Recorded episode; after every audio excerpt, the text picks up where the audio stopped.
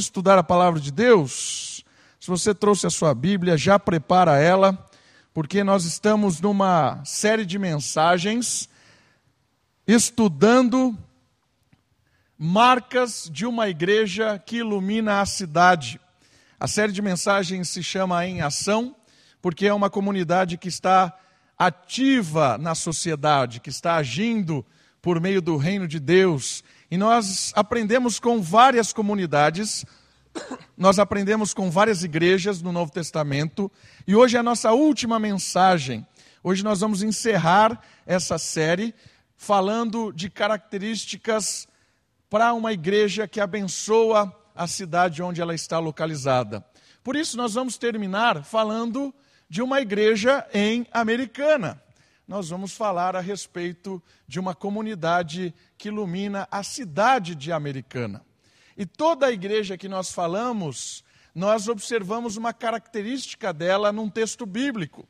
Nós observamos uma característica que aquela comunidade tinha quando olhamos em Éfeso, quando olhamos em Filipos, quando olhamos em Jerusalém, olhamos um testemunho bíblico daquela comunidade.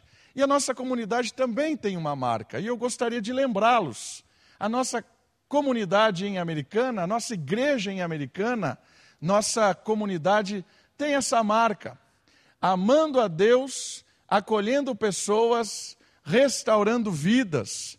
Este é o objetivo, é o DNA da igreja presbiteriana Moriá, da nossa igreja.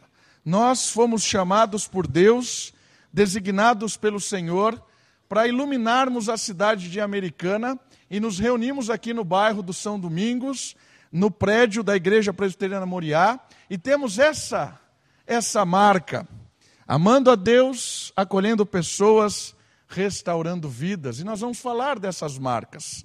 E como nós fizemos com todas as igrejas, eu queria que você observasse algumas características de americano. Talvez você já nasceu aqui, vive aqui há muito tempo, conhece bem a cidade, mas eu queria talvez lembrá-lo dessas características. Talvez você está chegando agora em Americana e eu queria apresentar algumas características da nossa cidade. Olha só, Americana é um município localizado ao noroeste da capital do estado. Nós estamos ao noroeste de São Paulo e ficamos cerca de 126 quilômetros da capital. É uma cidade que faz parte da região metropolitana de Campinas.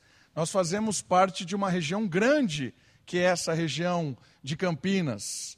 Em 2017, a, a população de Americana, segundo o IBGE, estava em 233.868 habitantes. Olha só, passamos a marca de 230 mil habitantes em Americana, sendo que em 2010 era o 34º município mais populoso do estado de São Paulo.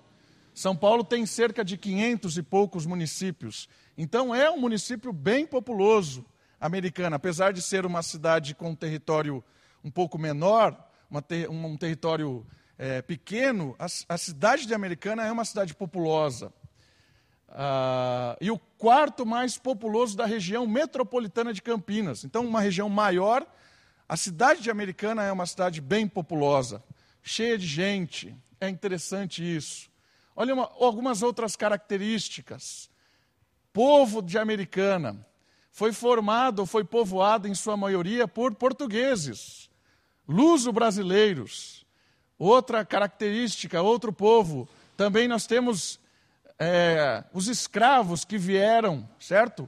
Por causa dos portugueses. Então nós temos aí afro-brasileiros, escravizados afros brasileiros que vieram junto com os portugueses. Também temos aqui na nossa cidade imigrantes dos Estados Unidos que chegaram os confederados que fugiram da guerra, outros que, por algum motivo, junto com essa turma que veio na, na época da guerra nos Estados Unidos, da guerra civil, veio para cá, veio trabalhar e tudo mais, chegaram na nossa cidade. E também os italianos, e da onde descendem os ítalos brasileiros, que formaram o maior grupo étnico. A maioria é descendente de italianos, sabia disso? eu achava que a maioria em Americana era descendente de americano, veio dessas dos, dos confederados, mas não é, a maioria aqui em Americana é descendente de italiano. E olha só que interessante.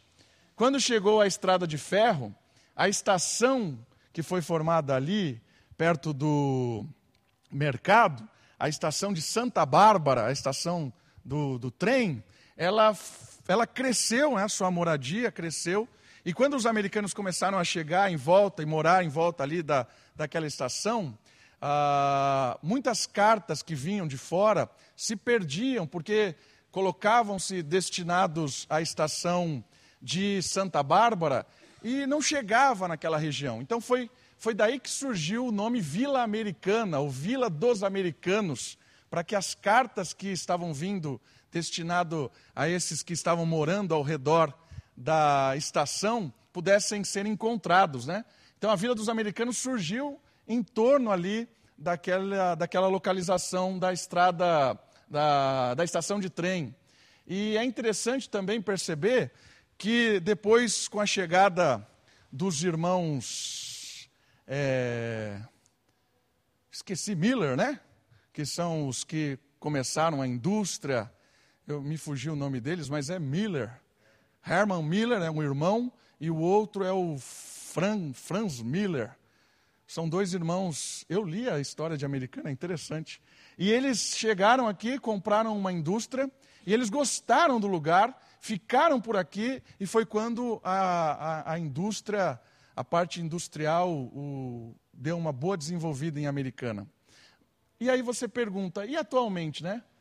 Olha só, qual é o setor mais forte de Americana atualmente?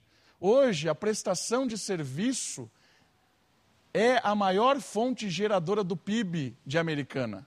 Ultrapassou o setor de indústria. Hoje, essa área de prestação de serviço é o que mais gira a economia de Americana. É o setor terciário que se destaca principalmente na área do comércio.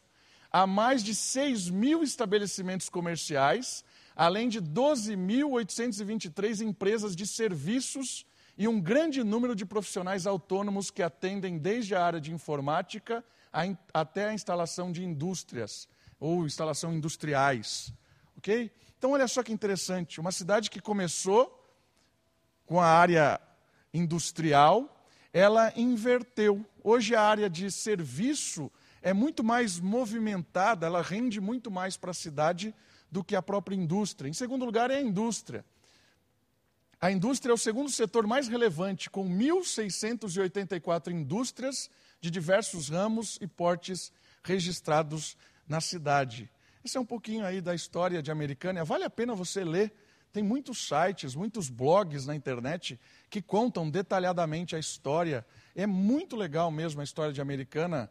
Eu gostei muito essa semana que eu li vários vários blogs, várias pessoas contando um pouco da história de Americana. É bem legal conhecer um pouco.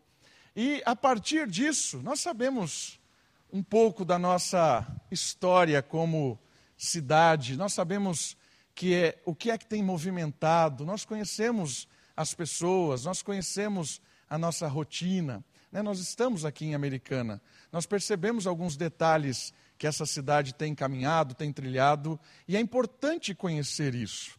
É importante você e eu estarmos atentos para a dinâmica da cidade.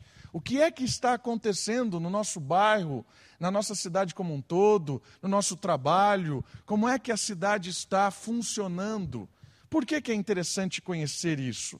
Porque nós temos o objetivo que é ser luz para essa cidade. Nós precisamos, como chamado de Deus, responder a esse chamado de uma forma a iluminar essas áreas onde Deus tem colocado você, a sua família, os seus filhos, onde você tem se envolvido com a cidade de Americana, ou se você mora aqui na Redondeza, em Santa Bárbara, Nova Odessa, Limeira, não sei onde Deus tem te colocado, mas você está numa região, na, numa, numa região próxima a Campinas, e o desafio é que nós tenhamos a possibilidade de sermos luz, de sermos alguém que é usado por Deus para trazer salvação para as pessoas que cruzam com a gente. E eu gostaria nessa noite, pensando nessas características de ser luz, eu gostaria nessa noite de trabalhar com a questão de qual é o propósito de Deus para a história.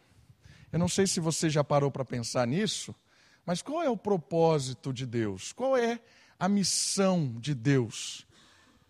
Por que, é que Deus criou todas as coisas? Qual é a missão de Deus? E quando a gente percebe a missão de Deus, quando a gente percebe o propósito de Deus para todas as coisas, faz com que a gente traga para a nossa igreja. Não adianta a gente, como uma igreja em americana, ficar criando uma missão. Não tem, a gente não tem missão, a gente não tem propósito, a gente não tem objetivo como instituição, como grupo de pessoas. Nós somos chamados por uma missão divina. Isso é importante entender, que a gente está ligado a uma missão maior do que a nossa local. Mas quando a gente entende essa missão de Deus, nós conseguimos atuar na nossa cidade, na nossa redondeza, com os nossos vizinhos. Por isso eu queria que você essa noite, junto comigo, estudasse um texto bíblico que vai contar para nós um pouco da missão de Deus. Então, se você tem a sua Bíblia, abra no Salmo 8. Salmo 8 conta a missão de Deus para este mundo. Qual é o propósito de Deus para toda a criação? Salmo de número 8. É o primeiro texto da noite, depois nós vamos num outro texto que vai nos ajudar também a tirar características de uma cidade iluminada por uma comunidade, pelo reino de Deus, pela igreja. Salmo de número 8, diz assim a palavra de Deus: Ó Senhor, nosso Senhor, como teu nome é magnífico em toda a terra. Tu que puseste tua glória nos céus da boca dos pequeninos e de bebês fizeste brotar força, por causa dos teus adversários, para fazer calar o inimigo e vingador. Quando contemplo os teus céus, obra dos teus dedos, a lua e as estrelas que estabeleceste, que é o homem para que te lembres dele, e o filho do homem para que o visites? Tu o fizeste um pouco menor que os anjos, e coroaste de glória e honra. Deste-lhe domínio sobre as obras das tuas mãos, tudo puseste debaixo de seus pés. Todas as ovelhas e os bois, assim como os animais selvagens, as aves do céu, os peixes do mar e tudo que percorre as veredas dos mares. Ó Senhor, nosso Senhor, como teu nome é magnífico em toda a terra que esse salmo conta sobre o propósito de Deus para este mundo aqui criado? Eu queria que você prestasse atenção numa coisa legal desse texto. A nossa comunidade só fará diferença em Americana se tiver consciência do propósito de Deus para com a criação. Enquanto estivermos vivendo nossa vida preocupados demais com coisas secundárias, jamais seremos instrumentos do Criador em sua, sua missão de comunicar duas coisas: honra e glória. Deus criou todas as coisas para comunicar honra e glória. O versículo diz isso. O versículo diz que toda a criação é obra de Deus. Na verdade, o salmo diz isso. Toda a criação é obra de Deus. Deus fez todas as coisas perfeitas. A glória de Deus é encontrada em tudo aquilo que ele criou. E o que é que glória significa neste texto? A palavra glória na Bíblia, ela tem um leque de definições. A glória que Deus não divide é a glória de mérito, de honra, daquele que é o Criador. Essa glória ele não divide com ninguém, porque foi ele quem criou, ele é o soberano, ele é o dono de tudo.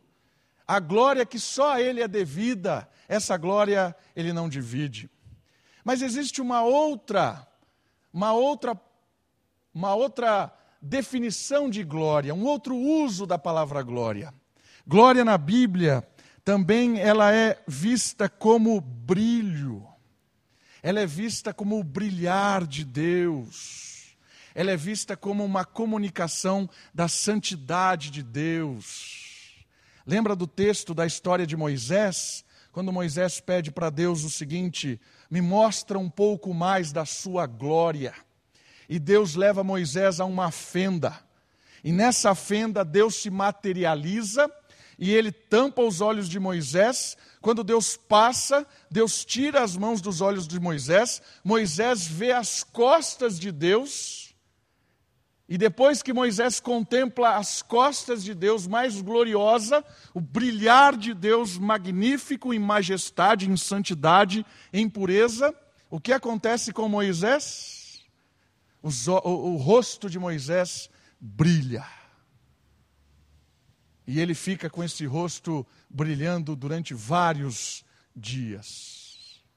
Quando as pessoas olhavam para Moisés, eles viam que a glória de Deus tinha sido comunicada, o brilho de Deus estava no profeta, estava ali na, na atuação de Moisés. Né? Moisés agiu como profeta, como rei, como sacerdote. É um, um personagem muito interessante das Escrituras. Por isso, glória é o comunicar da santidade, do brilho de Deus. E esse versículo que eu queria chamar a sua atenção é que Deus criou todas as coisas, e Deus criou todas as coisas para um propósito específico. Deus criou todas as coisas para que todas as coisas se desenvolvessem através do relacionamento tudo interligado, todas as coisas colocadas no seu devido lugar, e essas coisas se relacionariam, e a partir desse relacionamento da criação, glorificaria a Deus, a, a, a, criação seria desenvolvida, e cada vez que a criação com o seu relacionamento se desenvolvesse, glórias a Deus, o brilho de Deus aconteceria aqui. E olha o versículo que eu quero chamar a sua atenção, versículo 5. Quem é o homem? Tu o fizeste um pouco menor que os anjos, e o coroaste, ou seja, Deus colocou uma responsabilidade no homem. Essa ideia de o coroaste é o designou para alguma coisa, deu-lhe algo para administrar. É, a coroa é sinal de regência. Mas, na verdade, quem é o regente é Deus. Deus é o soberano administrador de todas as coisas. Mas ele colocou um vice-regente, um vice-gerente, alguém que administraria a criação. E esse alguém é o ser humano. Coroaste de duas coisas interessantes: glória e honra. Para quê? Versículo 6. Dado-lhe o domínio, passou a este homem, a este ser humano, o domínio sobre todas as obras das tuas mãos, e tudo puseste debaixo dos seus pés. Sabe o que isso quer dizer? Dominar aqui não tem um aspecto do, do ser humano ser o dono das coisas o, o, o ditador. A palavra domínio às vezes dá um. Né? Mas a ideia de dominar aqui não tem esse, esse senso negativo da palavra. Dominar aqui tem o senso de administrador, de cuidador, de mordomo, de servo, aquele que vai administrar. Porque o ser humano foi coroado por Deus ou seja, recebeu uma missão delegada, e essa missão delegada é de administrar a criação.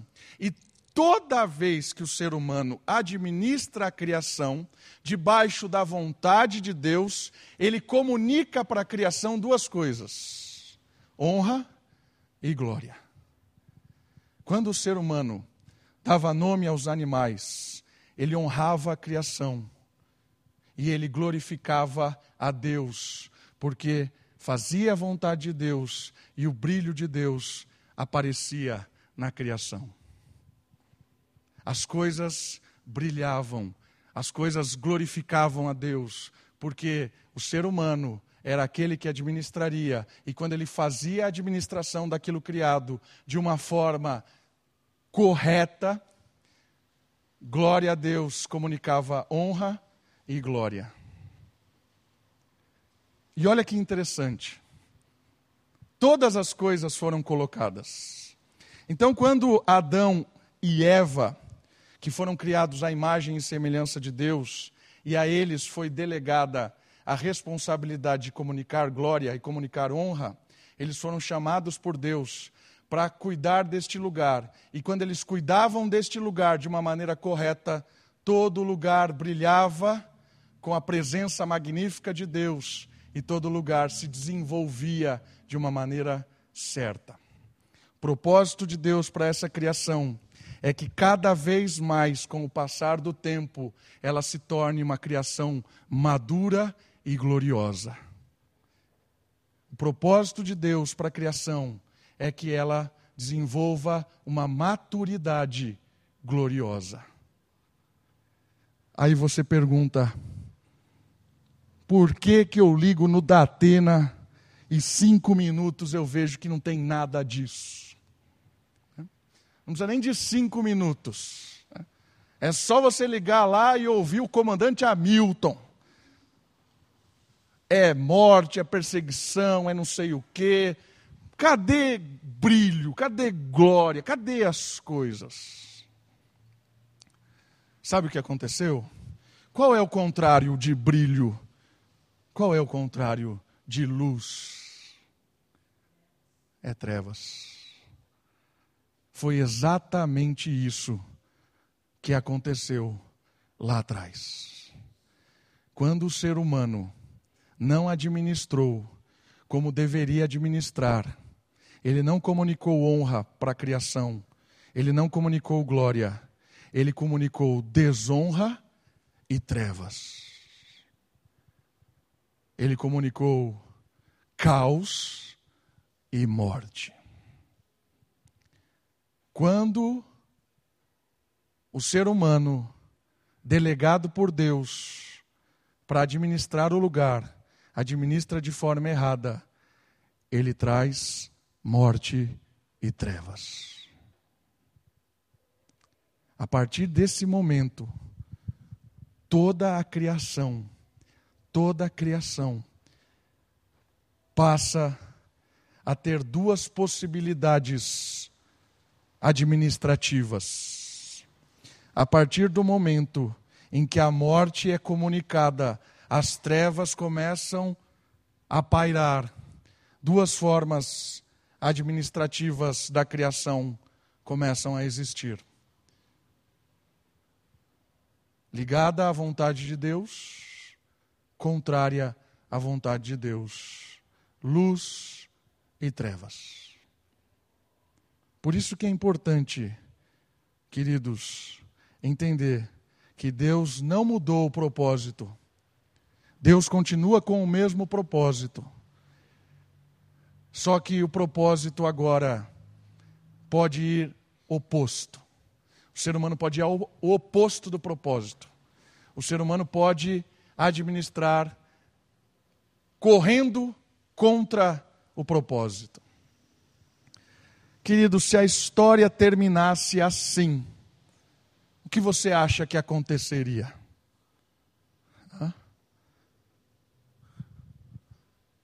Acabaria com tudo tudo acabaria. A prova disso é que você continua lendo a Bíblia, chega num momento em que Deus fala assim: Eu vou acabar com tudo, porque só tem trevas. Quando é que é esse momento? Dilúvio. Deus chega no limite e fala assim: Não dá mais, só tem trevas.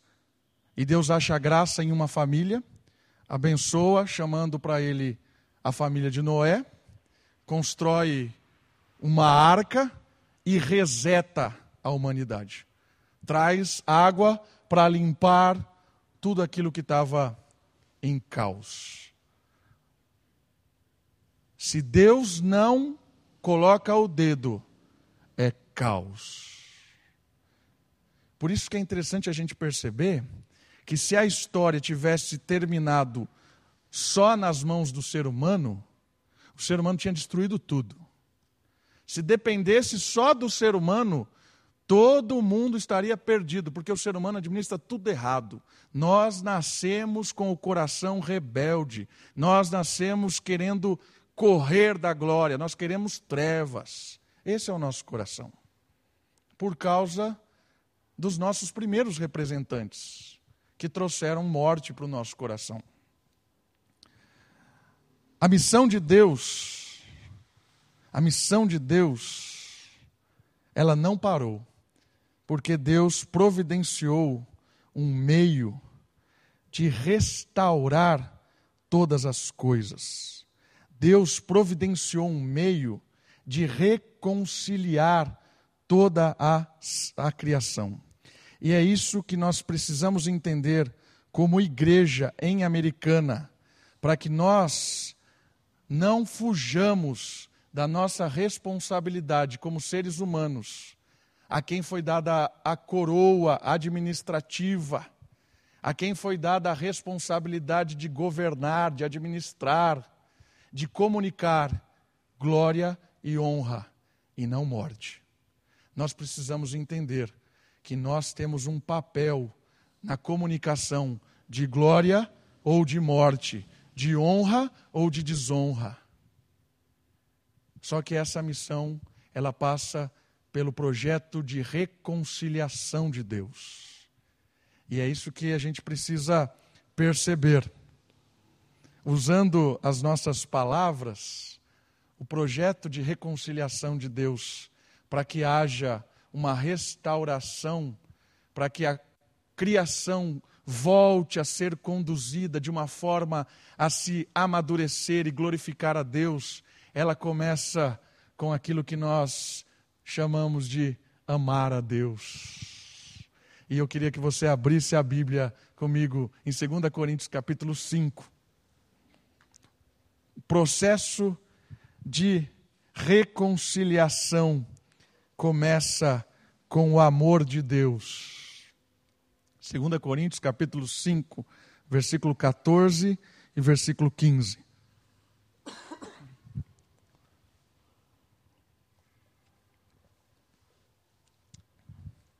A missão de Deus de levar toda a criação a uma maturidade gloriosa, ela tem um recomeço a partir da reconciliação. 5, 15, 14 e 15. Pois o que nos motiva, Paulo falando, é o amor de Cristo. Porque concluímos que se um morreu por todos, logo todos morreram. E ele morreu por todos, para que os que vivem não vivam mais para si mesmos, mas para aquele que por eles morreu e ressuscitou. O que esse versículo está nos dizendo sobre o amor? O fator motivador de todos nós que morremos e ressuscitamos com Cristo só pode ser seu imenso amor. Enquanto não experimentarmos isso, esse amor, ainda permaneceremos idólatras. O amor de Deus nos faz amar sacrificialmente as pessoas, pois foi assim que ele nos amou. O texto de Deus revelado aqui pelo apóstolo Paulo nos mostra o restart a partir do segundo Adão. O primeiro Adão, que era o nosso representante, ele comunicou morte pela sua incredulidade, pela sua desobediência. Ele administrou de forma equivocada, longe da vontade de Deus. Mas o amor de Deus pela criação é surpreendente. E Deus prova o seu amor para conosco pelo fato de ter Cristo morrido por nós, sendo cada um de nós ainda pecadores. Ou seja, Deus resolveu o problema. Qual era o problema? Mal administrador. O mal administrador trouxe morte para ele mesmo e para tudo aquilo que ele administrava, porque ele era o representante daquilo que ele administrava. Então Deus resolveu o problema. Como? A prova do amor de Deus para com a criação foi resolvendo o problema mandando um outro representante. Quem é o outro representante? É o Filho de Deus encarnado, o Filho de Deus que se fez humano. Olha que interessante isso.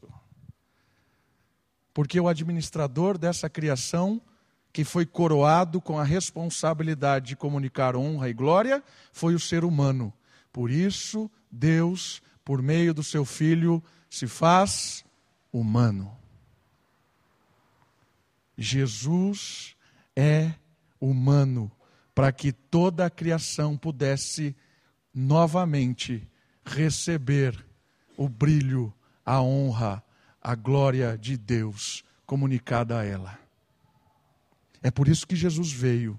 Jesus veio para retomar a missão, para fazer com que a missão novamente decolasse, porque sem a ação de Cristo, sem o ser humano perfeito para administrar isso, sem o poder do Espírito para agir aqui, o ser humano faria assim com a criação: cada vez mais trevas, cada vez mais trevas.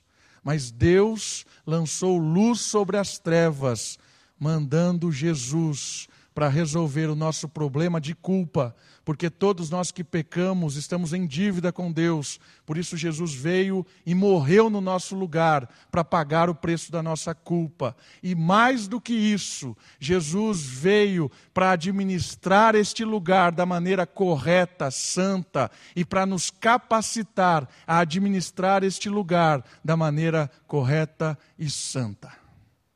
Quando nós experimentamos do amor de Deus, quando nós experimentamos do amor de Jesus, que morreu na cruz para nos perdoar, para abrir os nossos olhos, para nos dotar com o Espírito, para nos adotar com o Espírito, quando nós experimentamos deste amor de Jesus, como o apóstolo Paulo diz assim, pois o que nos motiva é o amor de Cristo. O que me motiva a agir nesta vida, a agir neste mundo, é o amor de Cristo porque eu não vivo mais como eu vivia, morri para a minha antiga vida, e ele diz: agora eu vivo por aquele que morreu por mim. Ou seja, agora eu quero imitar aquele que comunica glória e honra.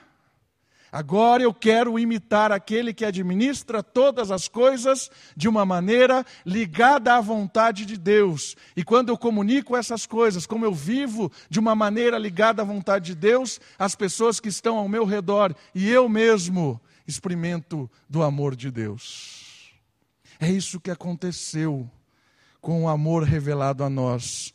Deus resolveu a problemática das trevas. Deus resolveu a problemática das trevas, porque Ele nos amou sem merecermos. Ele nos amou mesmo estando atolados em pecados. Ele nos amou quando tudo estava em trevas. E a partir deste amor, Jesus vem para as trevas, morre nas trevas e ressuscita para brilhar, para trazer o reino de Deus. E o reino de Deus é a glória de Deus comunicada para toda criatura.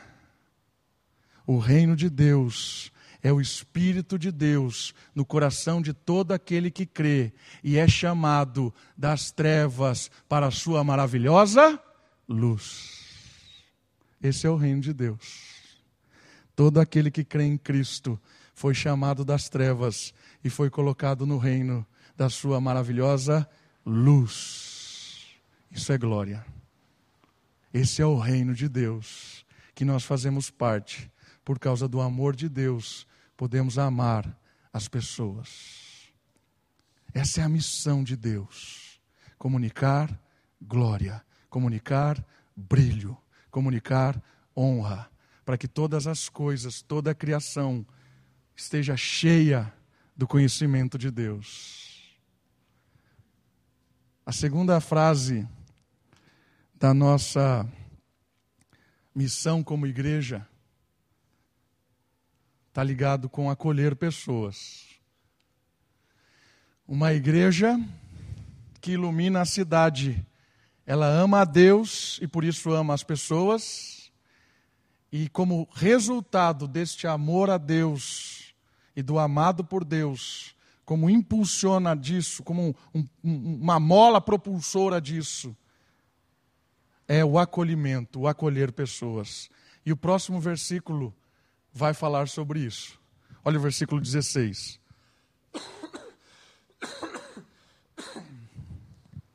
Assim, ou seja, por causa disso que eu acabei de dizer, o apóstolo Paulo está falando. Daqui por diante, não reconhecemos ninguém segundo os padrões humanos. Algumas traduções dizem assim: não vemos mais segundo a carne, não olhamos ninguém mais segundo a carne. E ainda que tenhamos conhecido o próprio Cristo segundo os padrões humanos, ou tivermos visto o Senhor Jesus com a ótica da carne, agora não mais o conhecemos desta maneira. O que esse versículo fala sobre acolher pessoas? Esse versículo fala do resultado do amor de Deus para com a gente. O que é que o Espírito fez em nós? Para que nós pudéssemos cumprir a missão de Deus, de administrar todas as coisas de uma maneira correta. Olha só, você já parou para pensar em como enxergava ou enxerga o mundo as pessoas hoje? Como é que nós enxergamos as pessoas? Como é que o mundo enxerga as pessoas? Qual é o óculos que eu uso, que você usa, que as pessoas usam? Quais são os valores que eu, você, o mundo reconhecem em alguém e de fato se destaca nessas pessoas. Já parou para pensar nisso?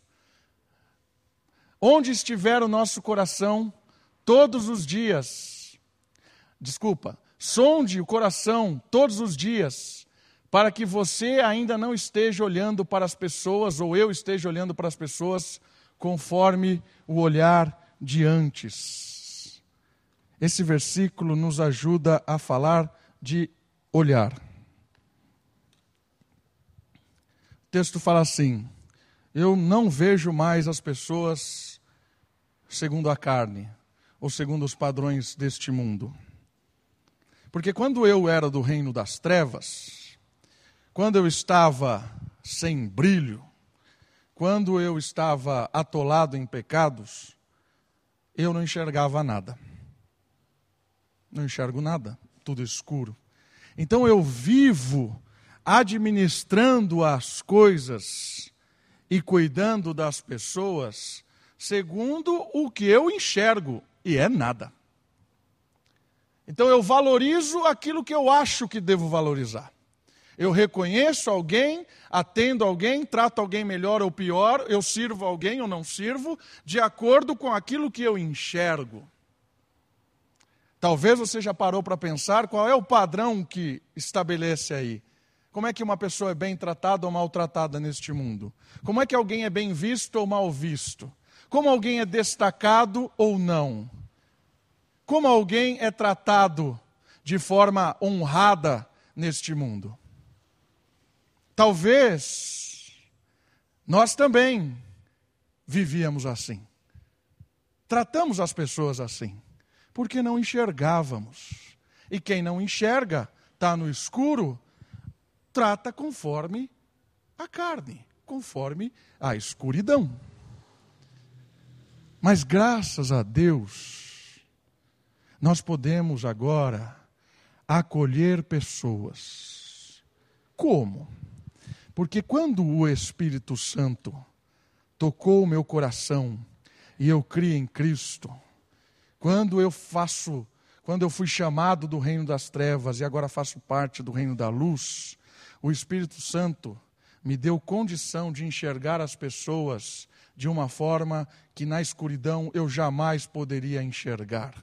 O Espírito Santo me deu luz para olhar para o seu rosto, para olhar para o seu coração, para o seu drama, para as suas dificuldades, para a sua solidão, para a sua alegria, para te valorizar como ser humano. Eu não olho mais ninguém segundo a carne. Se antes eu olhava alguém e tratava ela porque ela estava bem vestida, ou porque ela tinha um bom dinheiro, ou porque ela fazia alguma coisa, ou ela tinha um cargo, ou sei lá o quê, a partir de agora eu trato todas as pessoas iguais, porque eu percebo que o que Deus fez são seres humanos e todos os seres humanos são dignos de serem tratados de uma forma amorosa. Foi isso que o Senhor Jesus fez.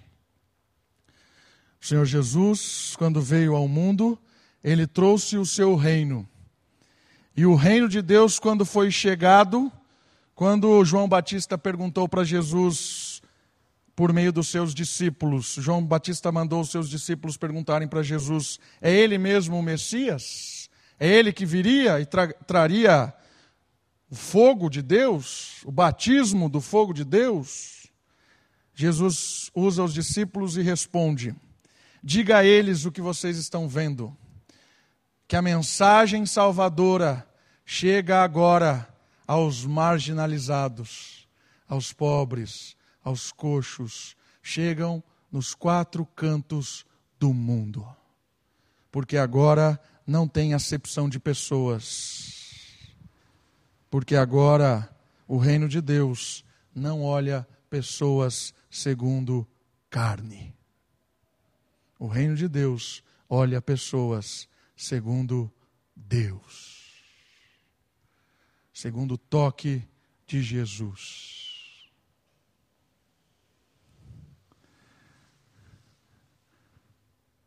Acolher pessoas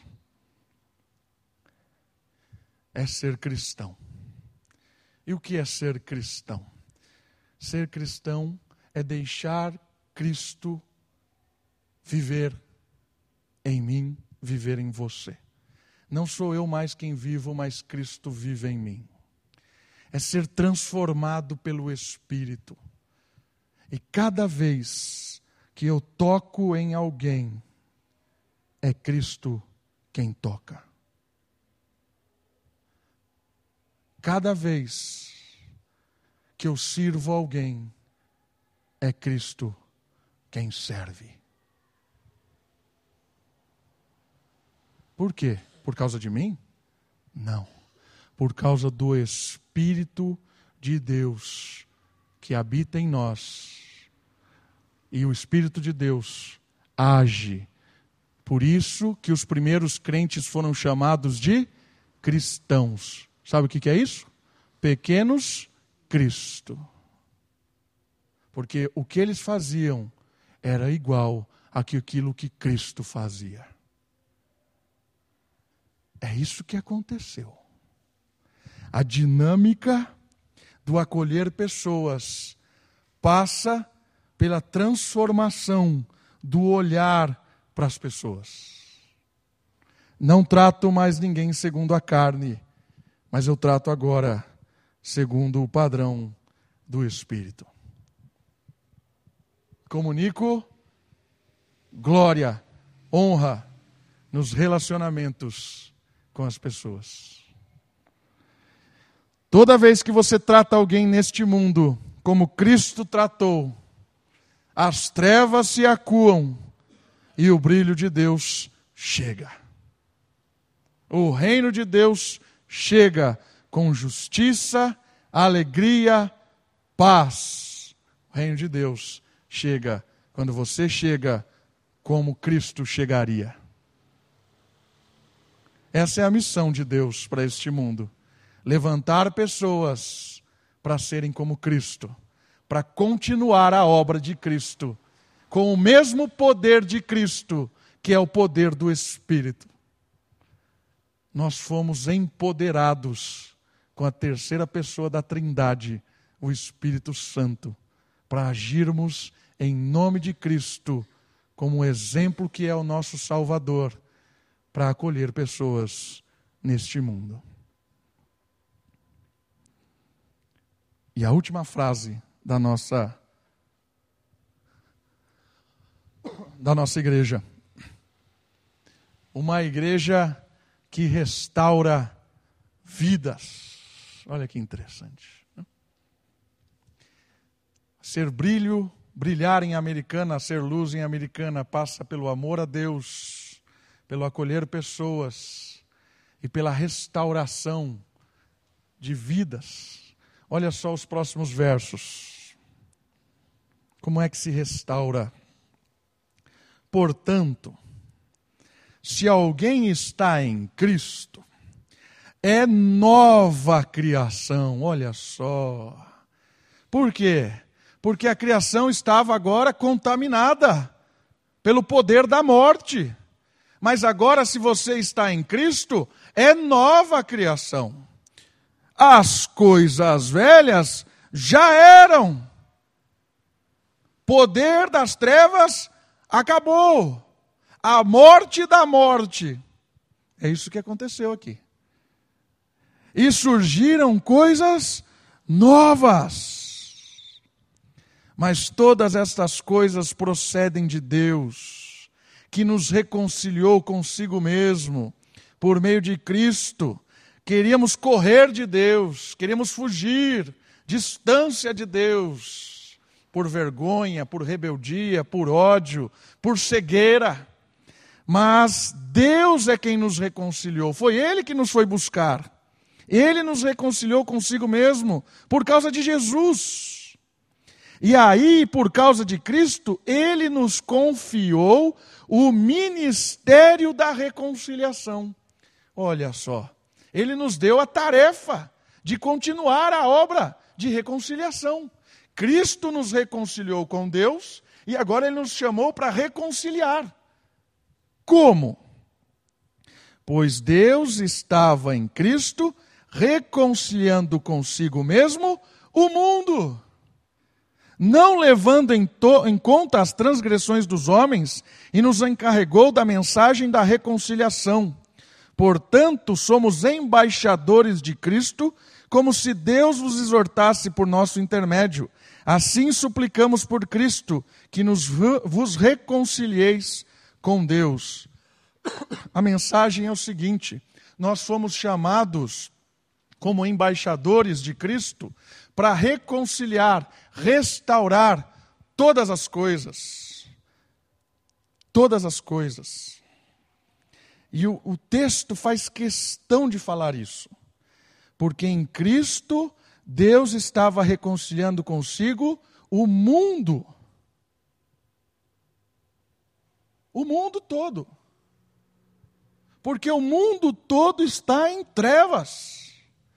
Mas a partir de Cristo é possível o brilho de Deus ser comunicado em todos os lugares restauração de vida a tudo e a todos. Essa é a nossa tarefa delegada como embaixadores, continuando a missão delegada a Adão e Eva de comunicar glória, honra, obedecendo a Deus, comunicando essas coisas, desenvolvendo a criação, e quando nós tocamos as coisas, quando nós agimos como embaixadores de Cristo, seja em qualquer lugar, nós comunicamos o brilho de Deus quando servimos ao Senhor e as trevas se afastam e nós reconciliamos aquilo que era inimigo. A reconciliação, ela começa com pessoas quando você anuncia o Evangelho, quando você fala do amor de Deus, quando você oferece para essa pessoa a mensagem salvadora, ela também pode ser quebrantada por Deus, ela pode ser redimida. Nós anunciamos essa mensagem. Todo aquele que crê é reconciliado, deixa de ser inimigo e passa a ser filho de Deus mas também é uma mensagem de reconciliação de todas as coisas. Às vezes, a igreja, não estou dizendo da nossa, mas estou falando da, da igreja em geral, a igreja tem uma visão de que Jesus veio salvar almas. Jesus não veio salvar almas, Jesus veio salvar tudo, porque o pecado e as trevas contaminaram tudo. Jesus não veio salvar almas e fugir todo mundo. Não! Jesus não veio salvar almas, Jesus veio possibilitar que o Espírito limpasse as pessoas e desse poder para elas irem para o meio das trevas, porque quando elas vão para o meio das trevas, elas levam luz. Está entendendo isso? Essa é a ideia da restauração de todas as coisas. Essa é a ideia de um embaixador. É a pessoa que vai lá no meio da escuridão e coloca a bandeira de, de, de, do brilho de Deus. E o brilho de Deus começa a chegar na sua casa, no seu trabalho, na sua faculdade, onde você for amanhã, o brilho de Deus chega. Quando você obedece à palavra de Deus, quando você está íntimo de Deus, o brilho de Deus chega.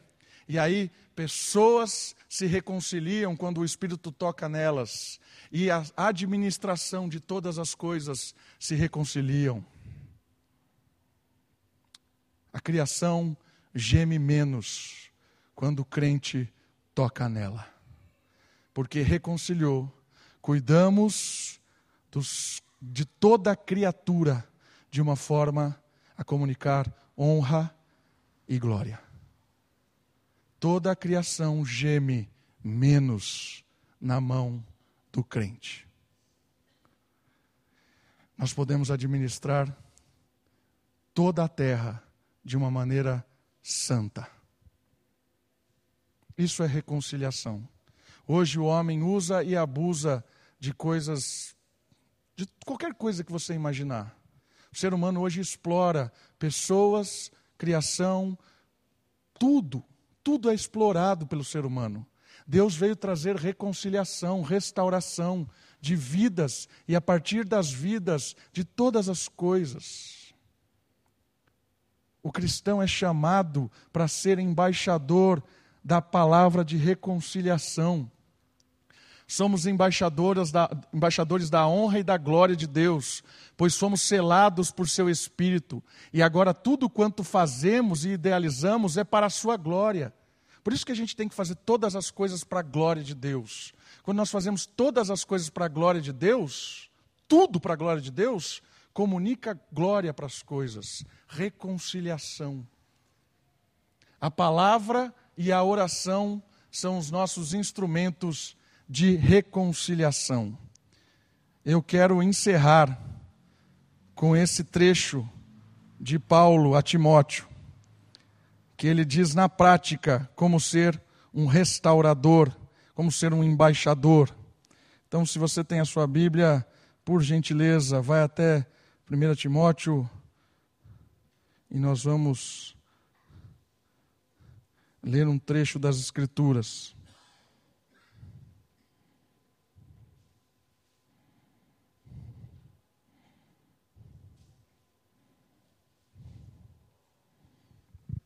1 Timóteo capítulo 4.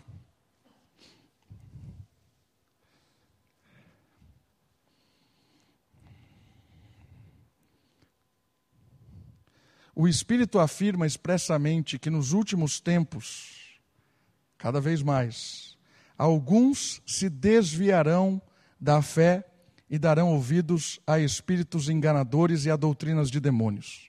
Quais são esses espíritos enganadores e essas doutrinas de demônios. Sob a influência de hipocrisia de homens mentirosos que têm a consciência insensível. O que, que eles dizem? Eles proíbem o casamento e ordenam a abstinência de alimentos que Deus criou para serem recebidos com ações de graças pelos que são fiéis e conhecem bem a verdade. Visto que todas as coisas criadas por Deus são boas.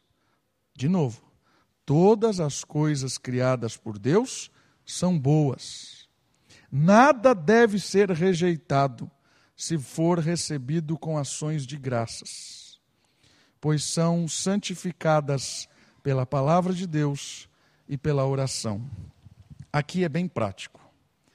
Eu disse que às vezes a igreja foge né, dessa responsabilidade. Como é que a igreja foge dessa responsabilidade? A igreja cai no conto desses enganadores. Qual é o conto desses enganadores? Sabe qual é o conto desses enganadores? O conto desses enganadores é que existe uma vida religiosa e uma vida secular para a igreja. Então, eles vão dizer assim: olha, casamento está errado. Tem alimento que não pode comer. Tem não sei o quê. Por quê? Porque eles criam um ambiente místico.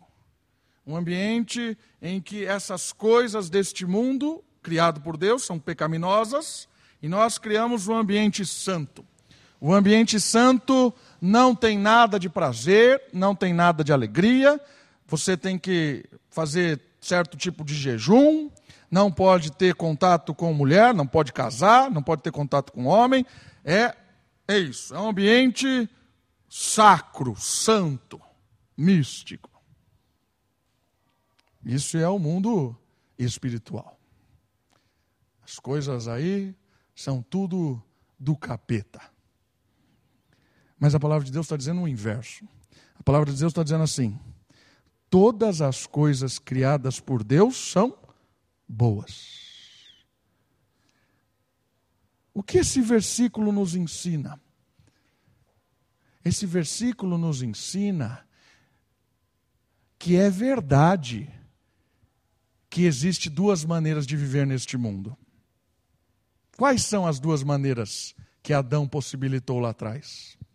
A maneira secular. Qual é a maneira secular? É a que o século define. Secular vem da palavra século. O mundo, o sistema implantado. O século define o que é verdade, o que é correto, o que é justo, o que é íntegro. O século define as coisas. Essa é a maneira secular de se viver. Você tem a opção de sair daqui e viver de uma forma secular. Trabalhar de uma forma secular. Estudar de uma forma secular. Se você fizer isso, você está recebendo orientações e conceitos do século. Só que o apóstolo Paulo, no texto que o Ivanildo leu para nós hoje, diz uma coisa muito importante. Ele diz assim: Não vos conformeis com este século. Opa! Não vos conformeis com o que é secular, mas transformai-vos pela renovação da vossa mente, para que você não seja enganado para o que é secular porque o que é secular é morte, o que é secular é trevas. Mas a gente precisa ser renovado pela nossa mente para que a gente experimente a boa, agradável e perfeita vontade de Deus, que é qual? É a vontade do reino. Duas maneiras de você viver amanhã: secularmente ou espiritualmente guiado e orientado pelo reino de Deus. Como faz isso? O texto diz: todas as coisas são boas, se não for recebida com ações de graças, aí elas são ruins, porque por meio da palavra e da oração, elas são tiradas do século, tiradas das trevas e trazida para luz santificadas. Sabe como você faz para não viver secularmente? Vá trabalhar amanhã, pautado pela oração e pela palavra de Deus. É a palavra de Deus que vai dizer para você amanhã como negociar, como tratar o patrão, o funcionário, como criar um produto, como fazer as coisas que você faz. É a palavra de Deus que diz o que é certo e o que é errado. Quando você trabalha, coloca a sua mão nas suas tarefas amanhã, pautado pela palavra de Deus, você comunica honra, glória e o reino chega. Ou você vive a regra do dia a dia. Você faz a sua profissão conforme a regra dita por aí, no século. Essas são as duas maneiras de você trabalhar amanhã de manhã. Por isso, quando você chega no seu trabalho e leva a palavra, você comunica a glória e aquilo que você faz glorifica a Deus, amadurece a criação e o brilho de Deus chega. E a oração? A oração é a intimidade com Deus. É quando você está íntimo de Deus. Porque para chegar no meio da escuridão das trevas, tem que ser íntimo de Deus. Porque se você não for íntimo de Deus, você vai apanhar, vai apanhar e vai desistir. Porque os embaixadores são como ovelhas lançadas no meio dos lobos. Por isso que palavra e intimidade são fundamentais para viver o reino de Deus amanhã no meio das trevas. Se você chegar no seu trabalho com o brilho de Deus no meio das trevas, você vai ver o que vai acontecer. Se você chegar amanhã jovem na faculdade com o brilho de Deus, você vai ver o que vai acontecer. Por isso, se não tiver intimidade com Deus, não dá para ser embaixador de Deus. Por isso que a santificação ela acontece com a palavra e com a intimidade, com a palavra e com a intimidade. Se não for assim, é morte. Ou é morte porque te matam, ou é morte porque você desiste. Intimidade e palavra. Dá para reconciliar pelo poder do Espírito todas as coisas. Eu queria que você saísse daqui convicto, convicto, convicta. Quando amanhã eu trabalhar em casa, porque eu sou dona de casa, eu vou trabalhar de forma espiritual, porque todas as coisas que eu tocar, o reino de Deus vai chegar. Amanhã, a hora que você for dar aula, você vai dar aula guiado pelo Espírito, orientado pela palavra, com intimidade.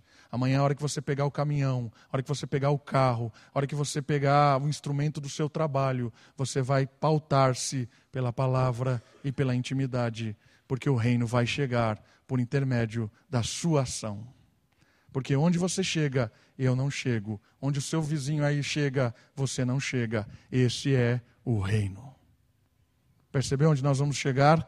amanhã, iluminando a cidade com o reino, com o brilho de Deus, ou você pode continuar vivendo de forma secular. Ou eu posso amanhã acordar e viver a minha semana secular e voltar amanhã, voltar domingo que vem para pregar aqui, porque só aqui é espiritual. Não caia no conto de enganadores, como diz o apóstolo Paulo. Vamos orar? Abaixe sua cabeça, feche seus olhos, ore ao Senhor, peça a Ele para que você possa ser um instrumento de Deus, na missão de Deus, de comunicar brilho, honra, para a glória dele neste mundo de trevas.